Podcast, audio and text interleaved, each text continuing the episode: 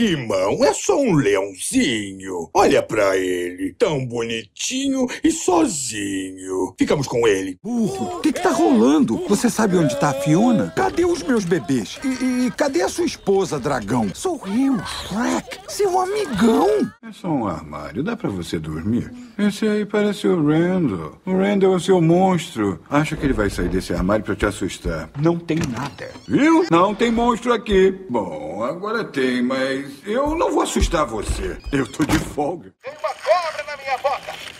Rosto pintado original, camisa costurada com tingimento natural. Ah, se tivesse o chapéu de polivinil costurado à mão. Ah, o chapéu! Achei, achei, achei!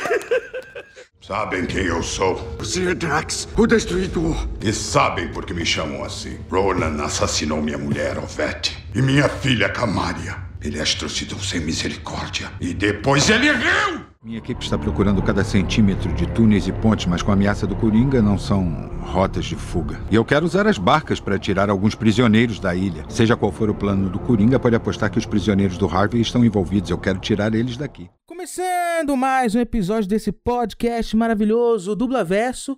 E hoje eu tenho a presença ilustre de, cara, pra mim é um dos maiores, não tem como negar. É, e eu tô muito emocionado de verdade por estar falando com ele, que é o inacreditável Mauro Ramos. Meu nome é Mauro Ramos. E se erramos, voltamos e consertamos. O único ator dublador do Brasil com o slogan rimado. Porque você não acredita que eu exista, isso? O inacreditável. É, para mim era quase uma lenda.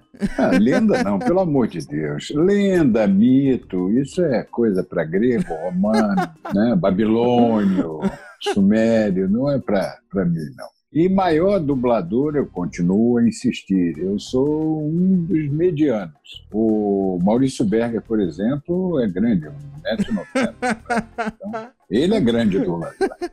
E, Mauro, pô, queria estar te agradecendo aqui publicamente de, tá, de ter aceitado, né? É, é muito importante para mim e pro público também, que escuta a gente. Muito obrigado pela lembrança. Mauro, Hum. eu queria entender um pouquinho que momento da sua vida você parou e passou pela sua cabeça, pô, eu sou um artista, talvez a partir de agora eu vou investir nisso e, e viver disso. Olha, é, é um- interessante a pergunta. Não teve um, um momento, entendeu? O que houve, e agora, de, de uns anos para cá, eu venho pensando nisso, a vida foi me preparando para ser um dublador. Aham. Então, em primeira instância, para eu poder ser um dublador, eu tenho que ter o registro profissional de ator, por- porque a dublagem é um segmento do trabalho de ator. Claro. Eu vim de uma família pobre Uhum. do Rio de Janeiro, onde seria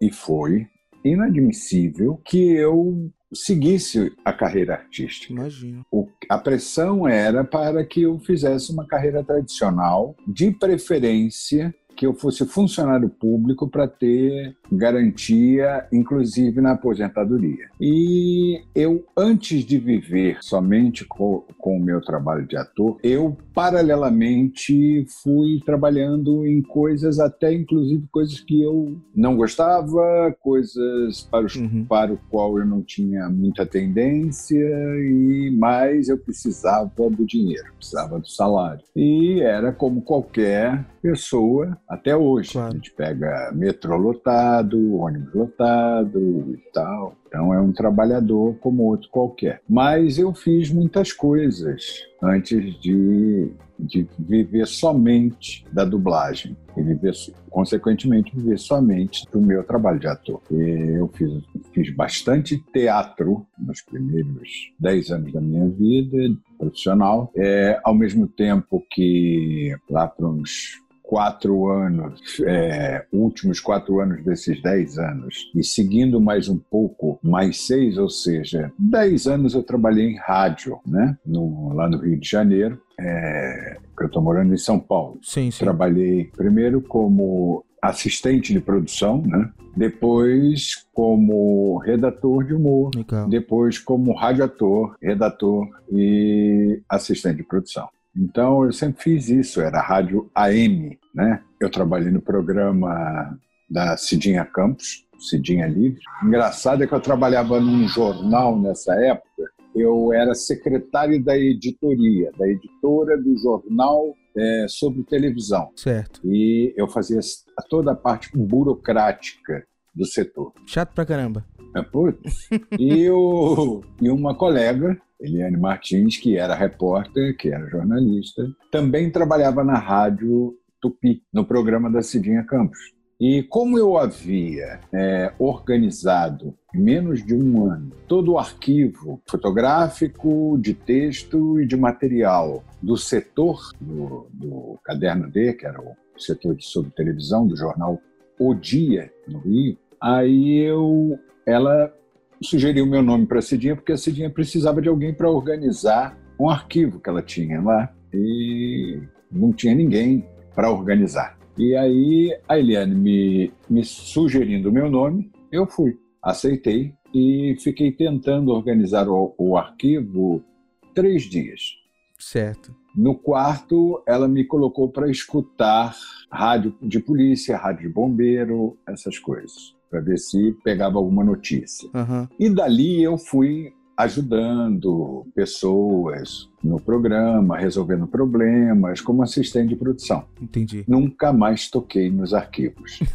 e de lá eu fui ajudando. Ela tinha um quadro humorístico com um colega, um repórter gay chamado Gugu. Eu ajudava ele fazendo alguns tipos e tudo mais, né? Para parecer que estava na rua quando ele não, ele não saía, né? E aí o produtor dela entrou de férias e me colocou repentinamente para escrever os quadros. E a partir daí eu virei redator de humor. E ele trabalhava também, esse, esse ator, o Gugu, já falecido, ele trabalhava num programa que vinha a seguir, chamado Patrulha da Cidade, que é um programa de um programa policial, sobre casos policiais, e tinha rádio teatro ao vivo, como tem até hoje, desde 1965. Ele atuava ali, né, no programa, e um dia ele não pôde fazer e tal, me chamou para cobrir o lugar dele. E eu recebi uma proposta do programa para continuar como radiator do programa. E aí apareceu o Mário Mojardim Filho para cobrir as férias de um colega, que era redator e radioator. E aí o, a Cordélia Santos, que foi um anjo da guarda naquela época com relação a isso, sugeriu meu nome sem eu saber para o, o Mário Monjardim. Legal. Que todo mundo sabe, que quem gosta de dublagem sabe que Mário fez a voz do Pernalonga durante muitos anos e a voz do Salsicha do Scooby-Doo. Ah, que que é, velhinho? Chame-me apenas de perna longa. Comida sempre deixa o Scooby ocupado. Vamos, Scooby. E aí ele me, me chamou para ir, ele era diretor da, na Herbert Richards, diretor de dublagem, e eu fui assistir três vezes, nunca tinha entrado no estúdio na minha vida, e lá ele me levou para o Ronaldo, filho do, do Herbert Richards, que era o superintendente na época, e eu fui contratado em duas semanas. Uau! E estou até hoje na dublagem. Então, o que sempre me levou a viver como ator e superar as dificuldades para viver somente com o meu trabalho de ator foram duas coisas. Primeiro, a determinação. E segundo, a necessidade de ganhar dinheiro, de sustentar a família, essas coisas todas. E a dublagem é um aspecto da vida do ator que dá uma certa uma, não é uma segurança, mas te dá uma certa renda mínima que dá para você viver com dignidade. Com certeza. Eu sei uma parte da tua história, assim, eu não sei se foi durante ou antes da dublagem, sei lá. É que você foi músico, músico da noite, talvez? É, na época em que eu trabalhava no jornal. Ah, sim. Antes de ir trabalhar na rádio. Tinha um outro, um outro repórter de lá, com o qual nós nos juntamos com meus primos, Alexandre, é, Roberto Burgos e Alexandre, Roberto, tinha mais alguém. O outro Alexandre era. E nós formamos, tivemos uma ideia naquela época de formar um grupo musical Ah, chamado Sam Brincando, ótimo nome, inclusive. em que nós cantávamos sambas cômicos. Isso de início. Foi muito legal, mas a gente não conseguia viver disso nem ganhar dinheiro. Então nós passamos a cantar qualquer tipo de música e cantamos na noite. E quem cantava era eu. Sim. Então eu vivi um tempo. Depois eu tive eu tive um nódulo, um calo assim, nas cordas vocais e tive que ficar um tempo. Inclusive trabalhava na, no jornal No jornal. e eu tive que passar uma semana sem falar absolutamente nada e só tomando remédio. Né? Sim. E eu ficava com placas, eu escrevi placas e andava com um bloco dentro da, da pequena redação. Então, qualquer pessoa viesse falar para mim o que eu que não tivesse escrito no- nas plaquinhas, nos cartões, eu escrevia no bloco e ele lia. Aham. E aí foi que eu tive que parar de cantar. E antes disso, desse grupo, eu cheguei a cantar numa pizzariazinha lá no, no Leblon. A pizzaria já acabou, já. Era eu e o pianista. Eu, o pianista e um monte de letra espalhada em cima do piano. Os caras botaram um piano de cauda dentro de um espaçozinho Meu pequenininho, então um monte de mesinhas e cadeiras. Imagina, né? Como é que era. Aham. Mas é, eu vivi disso durante um tempo, mas trabalhava também no jornal. Então esse lado humorístico tu sempre teve, né? Então quando tu entrou na redação lá pra fazer a, a, a coisa de humor, não foi tão assustador assim. Lá no, no programa? É. É, sim, sim. É, foi um desafio, né? Foi um desafio. Porque aí eu estava só como ator. Aí saí, fiquei um pouco só na dublagem, e aí fui chamado de volta, e aí como redator de humor do programa Patrulha da Cidade. Então eu fui desenvolver, desenvolvendo esse meu lado comediante lá.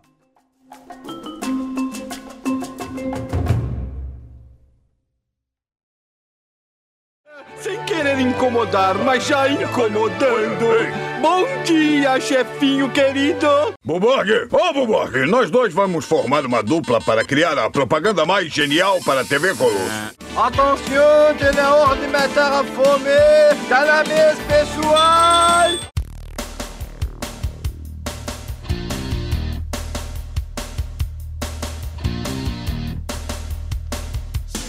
Legal. E eu queria que tu contasse um pouco pra mim, porque eu não fui um cara que vivi é, a época da TV Colosso. Eu sempre escutei muita história. Essas lives da, da Mônica Rossi, do, do Mário Jorge. E eu sempre senti muita curiosidade de saber como que funcionava e como que vocês chegavam. Eu não sei se uma, como chegou essa oportunidade pra vocês, né? Mas já vi alguma coisa assim no YouTube e tal, na internet. E era um- uma coisa muito bacana, muito legal. E você fazia vários personagens, não só um, né? No início, o quem era o diretor? Não no início, ele sempre foi. O Mário Jorge Andrade era o diretor de dublagem do programa.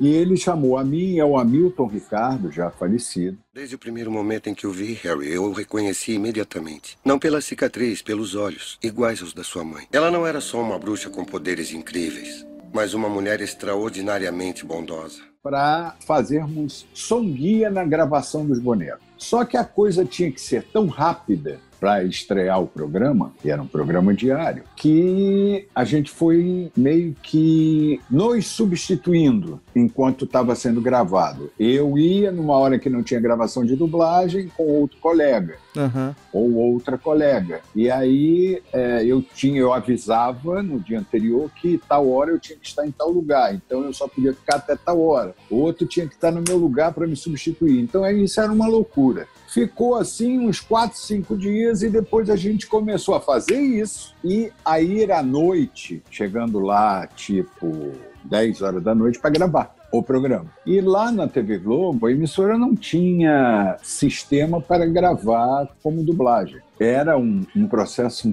meio cansativo para o dublador, porque tinha que locar a imagem com a fita de som para depois é, renderizar para fazer não sei o que e tal. E isso demandava muito tempo. A gente chegava lá às 8 horas da noite, 9 horas da noite e saía às 3 e meia, 4 horas da manhã. E tinha feito um programa, que ia ao ar no dia seguinte, começando às 8 horas da manhã, um negócio assim. Então foi durante uma semana, foi o meu recorde de não dormir na minha vida. Eu fui direto durante sete dias, e não é conta de mentiroso, é, eu fiquei acordado.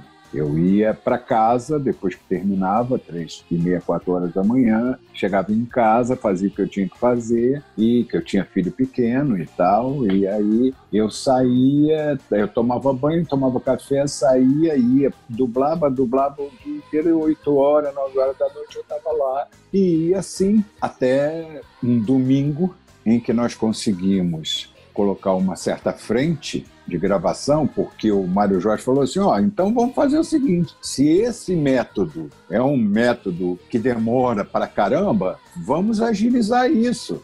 Vamos gravar na fita direto, na fita de imagem, onde tem um canal lá e vamos embora. E aí a gente foi criando uma espécie de reflexo conforme a gente ia trabalhando e ia agilizando a coisa. Uhum. Mas a gente continuava a sair três e meia, quatro horas da manhã. E aí, num domingo, não tinha mais nada, a gente ia poder descansar naquele domingo. E às seis horas da manhã, cinco e meia, seis horas da manhã, nós saímos da emissora, que era no Jardim Botânico naquela época, e o Marco Antônio Costa. Quando me abandonaram naquele pedaço de terra desprezado por Deus, você esqueceu uma coisa muito importante. Sou o capitão Jack Sparrow. Me dava carona de madrugada, porque ele morava na Praça Seca e eu morava em Marechal Hermes. Então ele me deixava em Madureira, eu pegava um, um carro e ia para para casa. E o, eu saí revoltadíssimo, né? Eu estava tão cansado que eu vi aquele pessoal andando na Lagoa Rodrigo de Freitas, um dia lindo de sol, uma temperatura ótima, e o pessoal todo, sabe, aquela coisa descansado, dormido, uhum. tomaram café e foram andar, e eu me revoltei, botei a cabeça para fora, comecei a xingar todo mundo. Que é isso?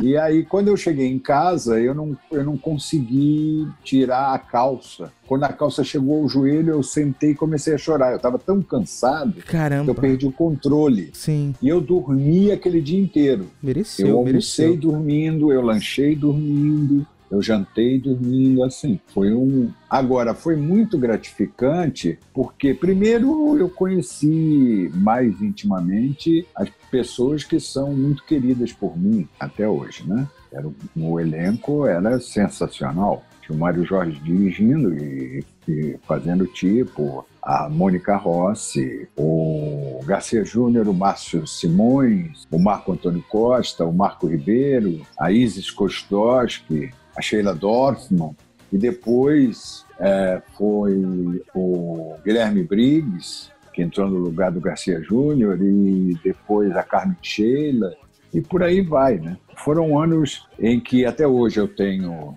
um, um saldo negativo de, de sono. Não. Até hoje disso, é ótimo.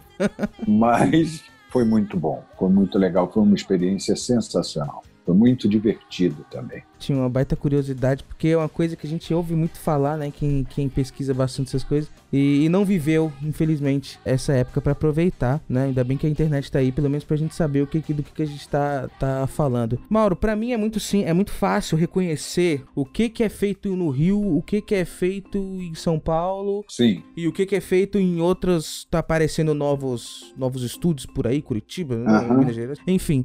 E aí eu percebi essa tua transição do Rio para São Paulo. E não tem muito tempo também, né? Ah, já tem razoável tempo, né? Seis anos já. Por que que, que você saiu do Rio e tal? Eu saí do Rio porque eu estava enfrentando particularmente uma baixa muito grande de trabalho, como eu nunca havia tido na minha vida, é, mesmo em situações como plano Collor e tudo mais.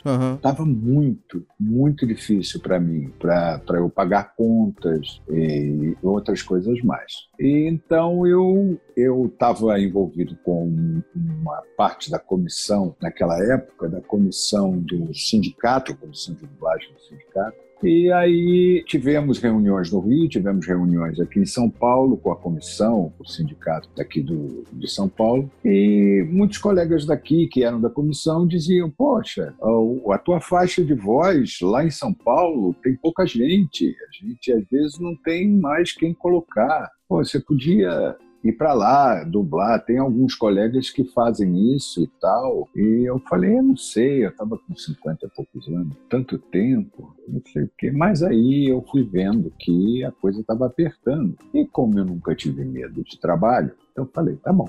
E comei e vim para cá de uma forma que alguns colegas do Rio disseram assim: Poxa, mas você é fulano. Não, não existe você é fulano. É, essa, essa era um questionamento que eu tinha. Todo mundo tem que recomeçar. E eu recomecei com humildade, é o que eu costumo dizer. Eu não costumo, quando vou na casa de alguém pela primeira vez e e mais adiante, é, e nas outras visitas, eu não costumo fazer xixi com a porta do banheiro aberta. Eu não costumo abrir a geladeira sem pedir permissão. Então, eu estava vindo para uma, uma, um, uma casa diferente, é um espaço diferente, uma praça diferente. E eu tinha que vir com toda humildade. Então, eu comecei fazendo pouquinho, e aí foi aumentando, foi aumentando, foi aumentando. E eu comecei a ver que é, eu tinha mais trabalho aqui em São Paulo do que lá no Rio de Janeiro. Entendi. O que estava ficando difícil para mim. Eu tinha poucos dias para dar para São Paulo e ficava alguns dias parado no Rio. E aí eu vi que o custo de vida era menor em São Paulo. E eu resolvi mudar. É claro que não foi legal no sentido de minha filha estar tá no Rio com a minha neta e tudo mais. Mas aí eu conheci minha mulher, me apaixonei e foi mais um estímulo. Aliás, foi um grande estímulo. E aí eu vim vim para cá e tô aqui até hoje. Eu te perguntei isso porque eu tinha uma curiosidade, né? Me intriga um pouco como fã, né, saber que por, por, essas questões foi essa, essa mudança sua? Porque que nem você falou, não, você é fulano, Mauro Ramos, fez tanta coisa. E eu não consigo imaginar como é que funciona esse, essa coisa interna da, do trabalho da dublagem, né? De não aparecer tanto. Porque por, por, pelo menos para as coisas que eu consumo, assim, elas não. Eu sempre escuto você. Você sempre tá presente, assim, entendeu? E aí eu senti no coração essa vontade de perguntar para saber e tal. Sim, é apenas uma mudança de vida. De repente se tivesse dublagem em Uganda e eu tivesse me apaixonado, que a minha mulher fosse de Uganda, eu iria para dublagem em Uganda. Legal. e teria que me adaptar. Sim, sim.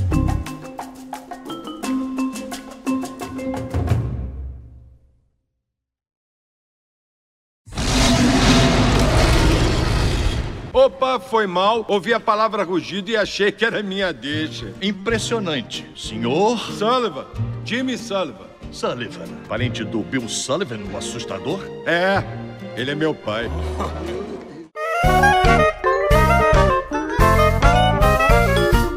Agora vamos falar um pouco de alguns personagens. Eu separei, foi bem difícil, foi muito, nossa, foi muito difícil separar muita coisa, algumas coisas aqui porque é muita coisa feita. São quantos anos ao todo só de dublagem? 31. 31 anos, cara. E, e aí eu peguei uma, algumas coisas aqui, né, que eu me identifico mais, né? Então vamos falar o, o, o mais, assim, que a galera fala que é o Sully. Ah. O Sérgio Stern me contou algumas histórias bem bacanas de bastidores, pelo menos, com o Mike Wazowski, uhum. né? E eu queria saber se existe alguma coisa com o Sully. É, o Garcia me deixou, Garcia Júnior, que foi quem fez a adaptação na tradução e, e quem dirigiu artisticamente o ele me deixou muito à vontade. E a gente, às vezes, parava para tentar fazer uma adaptação, outra, sobre algum aspecto e tal. Quem dirigiu a canção foi o Marcelo Coutinho, que foi o adaptador da, da letra das canções, e eu, também me deixou muito à vontade. Então, foi uma dublagem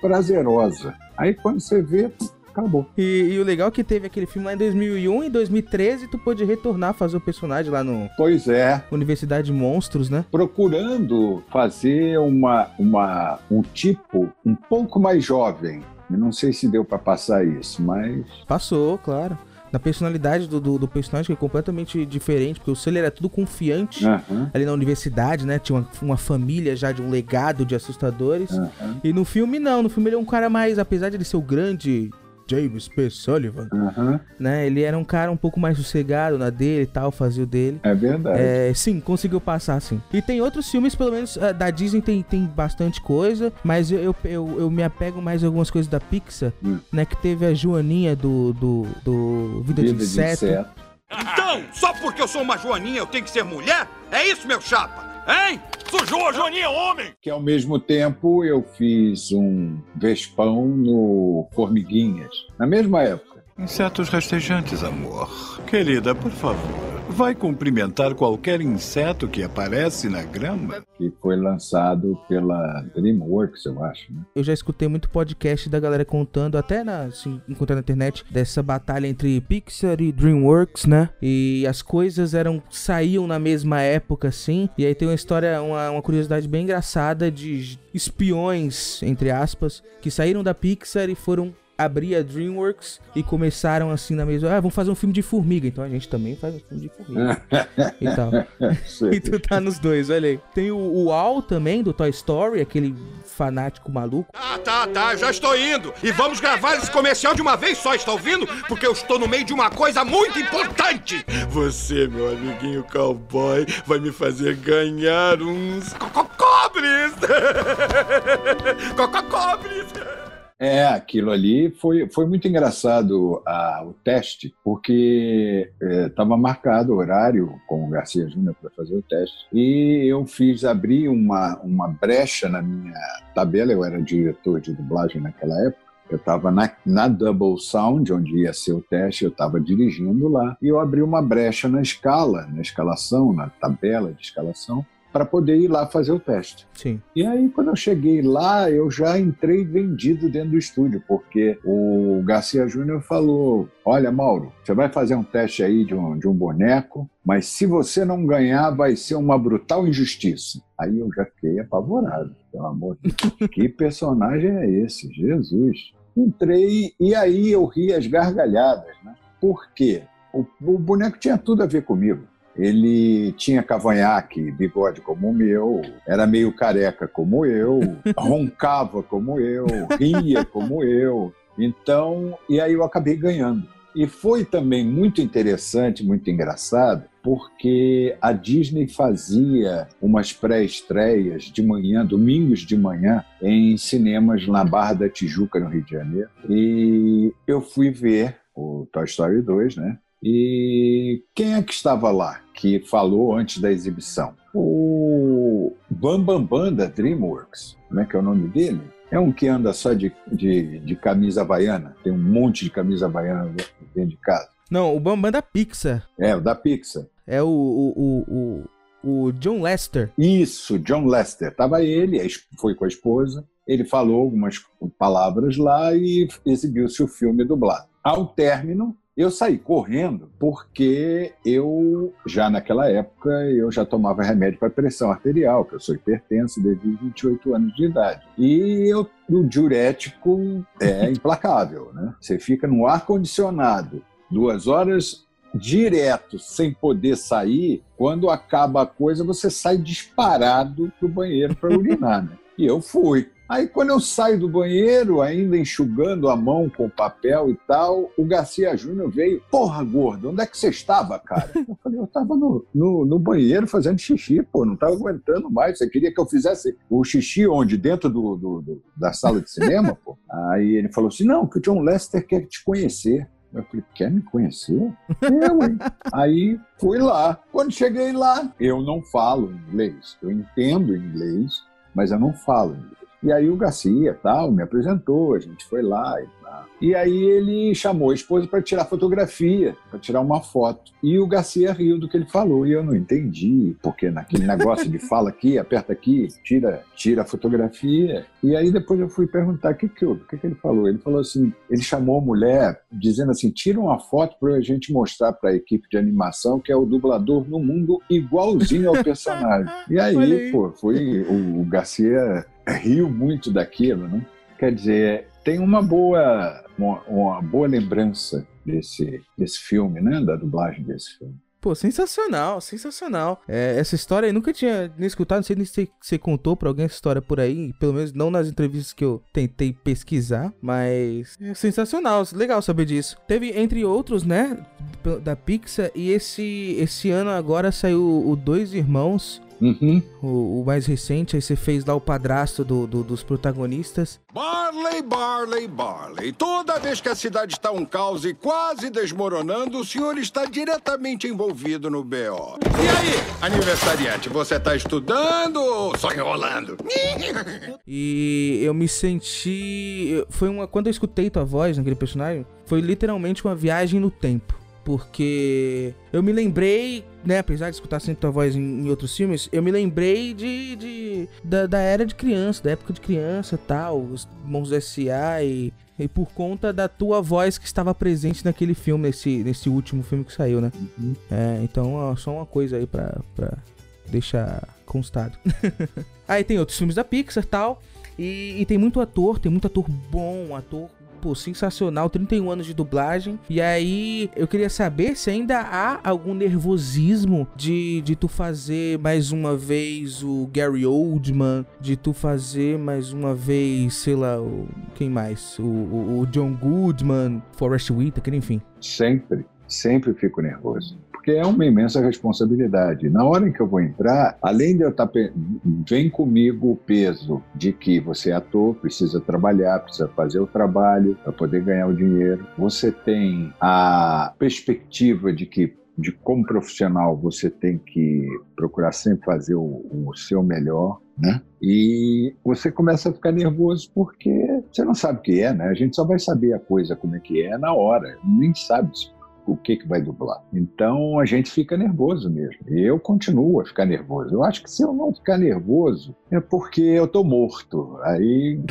entendeu? Sim, sim. Porque é natural. Eu sentia nervoso toda vez que eu, que eu ia entrar no, no palco e quando entrava no palco, sumia. Eu ia lá, fazia o que eu tinha que fazer e quando acabava era um alívio. Mas toda vez que eu ia entrar em cena, eu ficava nervoso. A mesma coisa no rádio, entendeu? E foi, isso aí faz parte de, de mim, né? É a responsabilidade de atuar, é pensar pro- tem que fazer um bom trabalho para o público, o público tem que entender, será que eu vou conseguir, entendeu?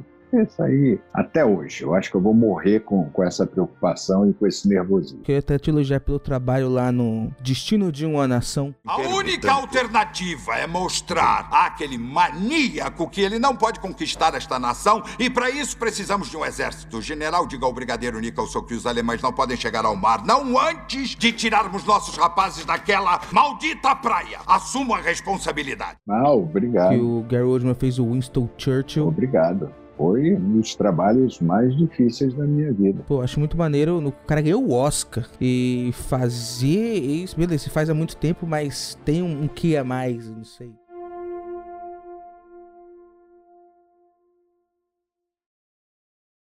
Timão.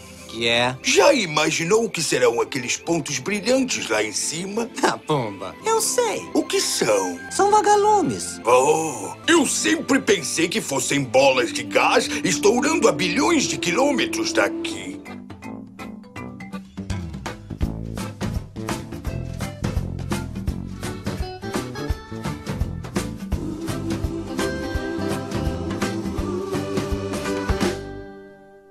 Até acabei me adiantando um pouco, porque eu ia esquecendo de falar de do Pumba. É, recentemente teve live action que não teve a sua voz. Sim. Sentimos falta, mas o, o Glauco fez um, um- um belo trabalho. Sim. Também, né? Glauco Marques. Ai, não, é um leãozinho. Parece um leão. Peraí, peraí, peraí, Timão, peraí. É, é só, é só um leãozinho. Vamos ficar com ele? Podemos ficar com ele? Ah, tá bom, tá bom, tá bom. Eu vou levar ele pra passear todo dia. Se ele fizer alguma porquice, eu limpo. E bem, Pumba, as pessoas devem te bombardear de. Faz a voz do Pumba pra mim, faz a voz do do Pumba pra lá, pra cá. O Pumba foi o primeiro, o primeiro teste que eu fiz para um personagem de filme da Disney. E acabei passando. O Pumba é, um, é, é uma entidade já. Há muitos anos que eu faço. Ficávamos eu e Pedro Lopes nos encontrando todo meio do ano durante um tempo, porque ele morando aqui no interior de São Paulo, e eu lá no Rio de Janeiro, e sempre tinha um pequeno filme é, da Unicef com os dois que eram considerados é, embaixadores da Unicef, os dois, hein? Pumba e, e Timão. E, Timão e Pumba. E nós ensinávamos às crianças nesses filmes questões de segurança em várias áreas da vida. E sempre tinha uma canção. Então era bom porque era a oportunidade que a gente tinha todo ano de nos vermos, né? Eu e Pedro. Sim. O Pumba é uma entidade, eu sempre repito em toda entrevista uma fala que o Drummond disse para mim numa sala de espera da Delarte. Ele falou, ele falou assim: Meu filho, o Pumba é o seu scooby Vai carregar essa merda a vida inteira. Aí eu falei, é, vou fazer, vou cantar Hakuna Matata até morrer. Pode crer. O Pumba foi é, filme série, né? Teve série também. É, teve série, que infelizmente terminou porque uh, o movimento evangélico americano conseguiu uma liminar para retirar o programa do ar, né? Porque diziam, alegavam que o desenho é, mostrava um relacionamento gay entre os relacionamentos gays por relacionamentos gays, então Bilbo, é, aquele, como é que é o nome do Senhor dos Anéis? Frodo e o Sam? O Frodo e o Sam são, né? Pô, é uma relação de amizade. Todo mundo vê maldade hoje em dia em relação de amizade, pô. Eu,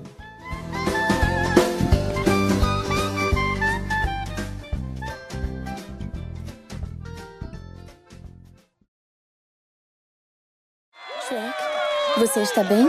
Oh, Fiona, eu não podia estar melhor.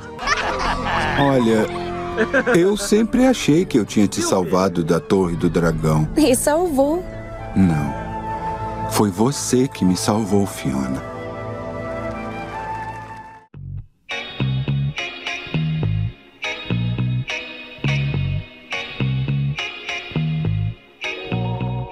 Mas tem uma história aí que você dublou o primeiro Shrek. É, eu fui escolhido pela DreamWorks para dublar, né, lá nos Estados Unidos, para dublar o, o, Shrek aqui no Brasil. Dublei, um mês e pouco depois, eu já tinha até recebido o dinheiro, o cachê do trabalho. Uhum. Chamaram o Bussunda para gravar, porque o Bussunda ia vender o filme. Eu vivo num pântano, eu coloco avisos, sou um ogro terrível. O que eu preciso fazer para ter um pouco de privacidade? O que estão fazendo no meu pântano? Estava fisicamente parecido com Shrek, que era um nome popular na época. E aí dublou o primeiro, dublou o segundo, mas infelizmente veio a falecer. E aí me chamaram, já tinham escolhido o pessoal lá, lá do, dos Estados Unidos, disse: não, a gente já escolheu, é o Mauro Ramos.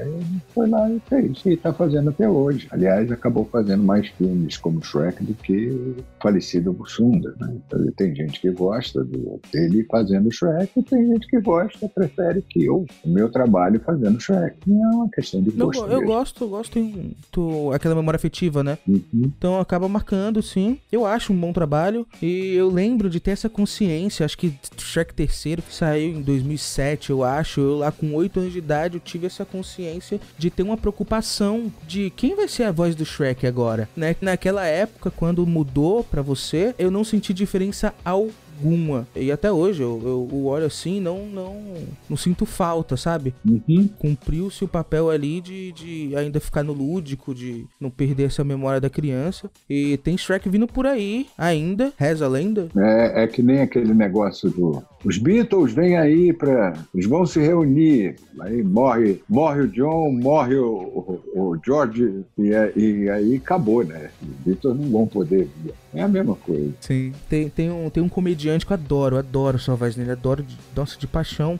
que é o Kevin James. Olha, eu tenho que desligar, o Doug chegou, tchau. Ah, é pra tua informação esse assunto oficial da empresa. Não, cala a boca você. Doug. Ele tá rindo da minha roupa de novo. Seja adulto, ele só tem cinco anos. É tão frustrante, ele tá tão bem vestido, não dá pra retrucar.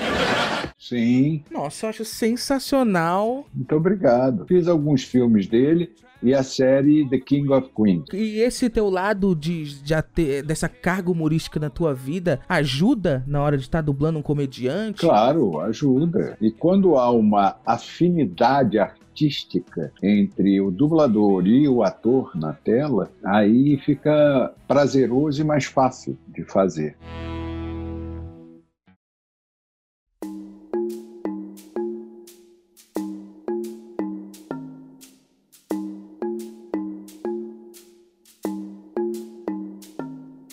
Eu acho isso espetacular do, do bom ator, né? Do bom dublador de, de conseguir. Porque o, o bom dublador ele tem que saber fazer todo tipo. O bom ator tem que saber fazer todo tipo de coisa, do dramático, do, do engraçado tal. E até conversei com o Felipe Zeus sobre um trabalho seu. A gente ficou descascando você elogiando de um filme recente também, Luta por Justiça, que você fez um. Eu não, não lembro o nome do ator, que era um preso, né? Que tava no corredor da morte. Marcaram a minha data. Não sou que nem vocês. É- eu não mereço isso. Uma garota morreu por minha causa. Mas ninguém tem o direito de te matar também. E eu nem vi esse filme, teve pré-estreia, eu nem vi. Ficou bom? Ficou sensacional. E devia ter sido um, um, personagem, um trabalho difícil que tinha um negócio de gago nele. É, ele era gago. Você lembra disso? Foi difícil Ele, ele era gago e traumatizado por causa da, da guerra e na situação que ele tava também. E foi engraçado porque o Felipe a gente ficou te descascando no- no- na nossa conversa. É outro destaque aí pra quem estiver escutando, né? E são filmes recentes, filmes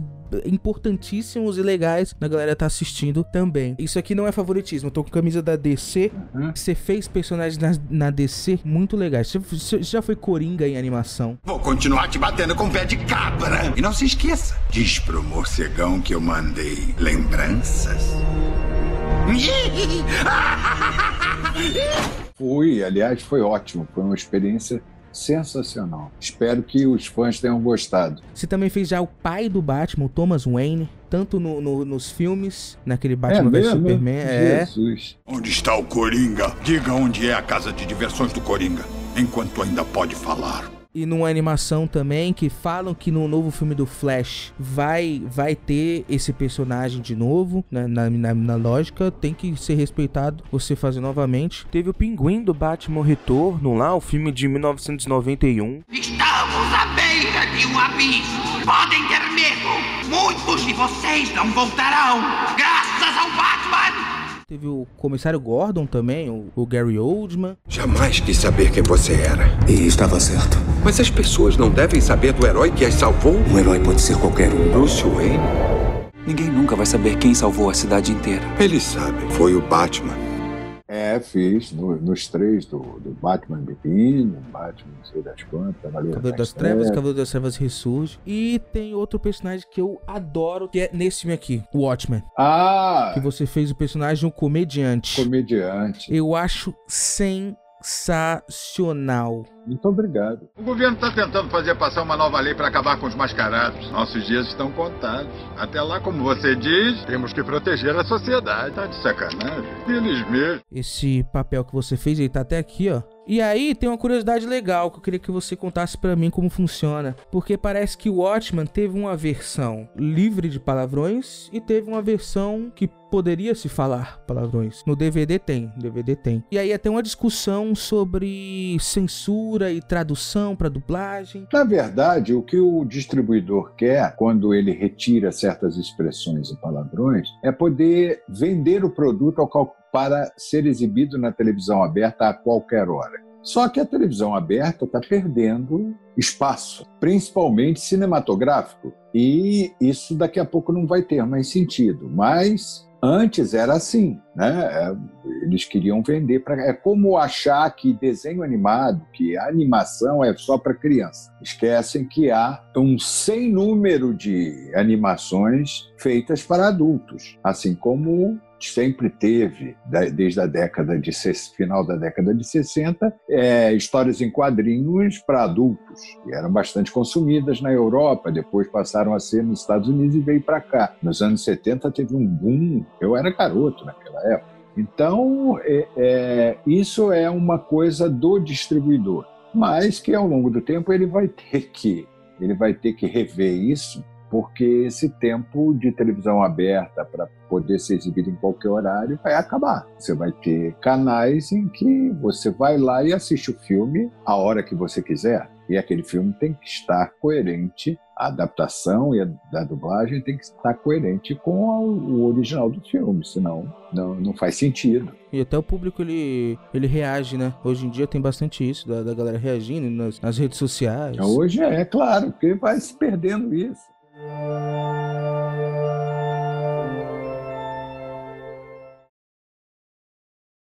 No acusador! Você matou minha mulher! Você matou minha filha! Finalmente encontrarei meu inimigo e o destruirei! Mas Ronan era uma marionete. É Thanos quem eu preciso matar.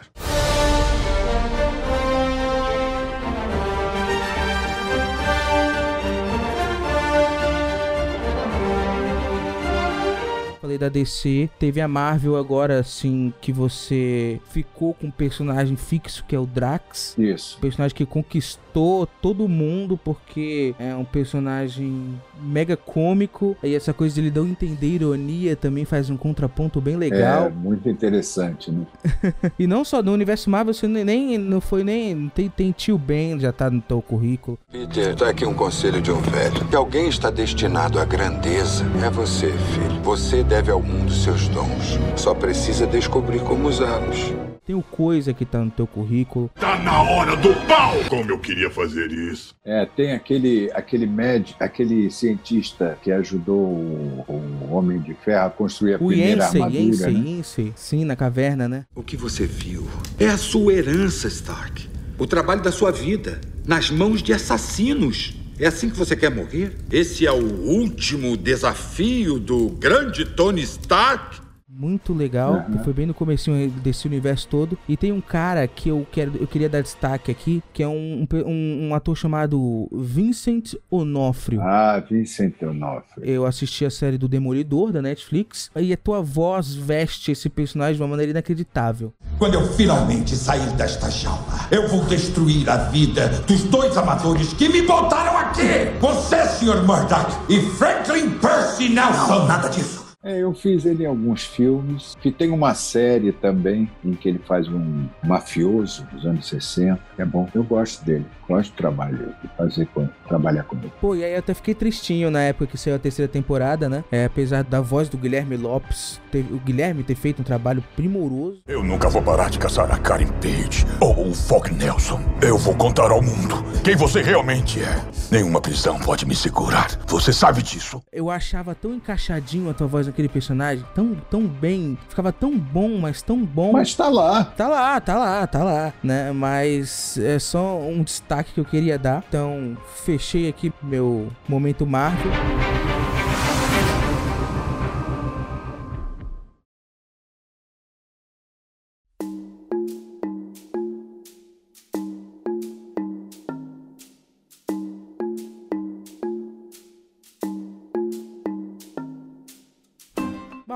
Alguma coisa, não sei se a, expressão certa, que te irrite na dublagem atual em relação a antigamente? Olha, é, a gente tem que se adaptar com relação às transformações que a profissão da gente vai tendo. Então, desde a década de 90, há uma, uma exigência de sincronismo muito maior do que se tinha nos anos 60, 70. A gente vai se adaptando. Com relação a hoje em dia, o que mais me, o que mais me preocupa Ah, é um bom trabalho artístico, é uma boa interpretação. Se não tem uma boa interpretação vocal, sabe, é, eu parto do princípio que é o seguinte: o dublador ele é o último estágio do, da indústria cinematográfica em todos os países que tem dublagem. Ele é o último estágio da indústria para proporcionar acesso daquele produto aos consumidores daquele país que falam um idioma completamente diferente do original do filme. Então, partindo desse princípio, nós não podemos ser visíveis para o filme. Para mim, o meu trabalho é um foi um trabalho sensacional, ou foi um bom trabalho, ou foi um trabalho razoável, quando o camarada, a pessoa, a moça, o rapaz, a senhora, a criança assistem o filme, sentados na, na sua sala, pela televisão, num DVD ou numa TV a cabo, um streaming, ou está no cinema, acabou o filme, a pessoa se levanta e sai falando do filme. Isso quer dizer que ele entrou na imersão do que estava acontecendo no filme e que a dublagem estava boa, porque ele não está falando. A dublagem só é ruim quando se fala dela, quando você nota que está dublado, quando você não está na imersão do, do filme. Então, essa é a, a minha visão. A minha preocupação hoje em dia é porque sincronismo é uma técnica. Alguns demoram para ter, outros, outros são mais rápidos, outros não conseguem a vida inteira de profissionais. Mas hoje tem programas, né? A gente grava em, em programas de computação, como o Pro Tools, por exemplo, em que a coisa é encaixada, colocada no lugar. Então, o sincronismo não é tão importante nesse sentido, que você tem que fazer uma boa interpretação no tempo do camarada. E aí o resto é só técnica, é de encaixar. Mas essa é a minha preocupação. A gente falar com naturalidade, interpretar com naturalidade, no caso, quando o, o, personagem pede isso. Eu não posso, por exemplo, ter a, a naturalidade de falar do século XXI, a coisa se passando no século XV, filme se passando no século XV. Não dá. Você tem que né, falar de, um outro, de uma outra maneira. Mas essa é a minha preocupação. Não tem nada que me. Não é isso. A minha preocupação é essa. E, e para finalizar, eu queria saber como que é, como que você, que lida com esse carinho dos fãs pelas redes sociais, né? Se tem alguma história de você ter, ter sido reconhecido na rua pela sua voz? É, é, no início era muito estranho e hoje em dia eu já vejo com mais naturalidade. Eu acho sensacional o carinho que os fãs têm pelo trabalho da gente e, por consequência, pela gente. Eu não gosto de abuso, né? O camarada abusar é fogo. Mas para criança, então, eu faço tipos sem, sem o menor problema. é, canto Hakuna Matata sempre, quando há, há, condições de se fazer isso. Já vi gente ficar chorando na minha frente porque eu estou falando alguma coisa e a pessoa. Gente adulta, gente adulta. Voz, é adulto. Criança. Minha, minha neta me chama de vovô Sully, pra você ter uma ideia. Legal. Entendeu? Então, é, é para mim é muito gratificante. A gente, como dublador, durante anos, é, era uma categoria esquecida, né? Uma categoria não valorizada até pela própria categoria de atores. O fato de atores é, de televisão e cinema começarem a dublar filmes isso ajudou a mostrar o nosso trabalho para a população de um modo geral. Uhum. Tinha gente que achava que dublador era dublê, então ficava preocupado se a gente ia chegar em casa é, inteiro, né? Essas coisas assim, né? as pessoas não tinham ideia mas é, é uma coisa que me alegra muito. Pô, que legal. É, o, o, engraçado é que a gente está na memória, como você disse anteriormente, na memória afetiva auditiva das pessoas, né? Um, um, colega nosso, Samir Murad, que é dublador também, um excelente ator de teatro. Agora, Perry Ornitorrinco, veja! O Perversinator! Ele foi fazer um espetáculo na Ilha de Marajó. Na Ilha de Marajó só tem um, um espaço lá, ele fez o negócio. Então, outro dia, esperando voltar, né? Condição para voltar, ele teve que ficar numa pousada lá e ele começou, ele ligou a televisão e aí ele se tocou. Ele estava na Ilha de Marajó ao norte do Brasil. E estava passando um filme na televisão com as nossas vozes. E ele falou, falou assim: Caraca, aí que me dei conta da dimensão do nosso trabalho. A gente é ouvido no Brasil inteiro. A emissora passa um filme dublado pela gente, e a voz da gente está ali, o trabalho da gente está ali ao mesmo tempo para milhões de pessoas. Então é, é muito gratificante mesmo. Eu agradeço o carinho e agradeço a gentileza que as pessoas têm comigo, a generosidade. Agora, Mauro, para finalizar de uma vez por todas, o que, que a dublagem significa na tua vida? A dublagem foi o canal que Deus me deu para eu viver da minha missão na Terra, que é interpretar. E foi o canal que ele me deu para que eu tivesse condições de criar filhos, sustentar família de uma forma mais justa para mim e também para mostrar para as outras pessoas que têm preconceito com relação a isso, como muitos familiares e amigos na, na época em que eu estava tentando no início, para mostrar que se pode viver de interpretação nesse país. É só você trabalhar, se empenhar e acreditar. Mauro, eu não tenho palavras pra descrever o que eu tô sentindo agora, né? Só, só uma coisa passa no meu coração que é gratidão. Ah, muito obrigado. Gratidão é sempre um sentimento pelo qual eu estou banhado todas as vezes em que os fãs se manifestam com relação ao meu trabalho. Gratidão, pura gratidão pela generosidade de vocês. Eu só tenho a agradecer de verdade. Eu tô emocionado. Graças a Deus a internet tá aí para proporcionar com que eu conheça um ídolo meu, uma pessoa que admira o trabalho, né? Saber que além de uma grande voz é uma grande pessoa também, né? Que a gente vai descobrindo essas coisas. Então, esse nosso papo, essa meia-noite foi foi mais que, que perfeita. Muito obrigado. Muito gentil de sua parte e obrigado a todos que estão assistindo. Muito obrigado mesmo. Mauro, grande abraço, beijão. Tomara que um dia a gente consiga se conhecer pessoalmente depois de toda essa loucura aí. Se passar. Deus quiser. É isso aí. Tchau, tchau, viu? Um forte abraço. Tchau.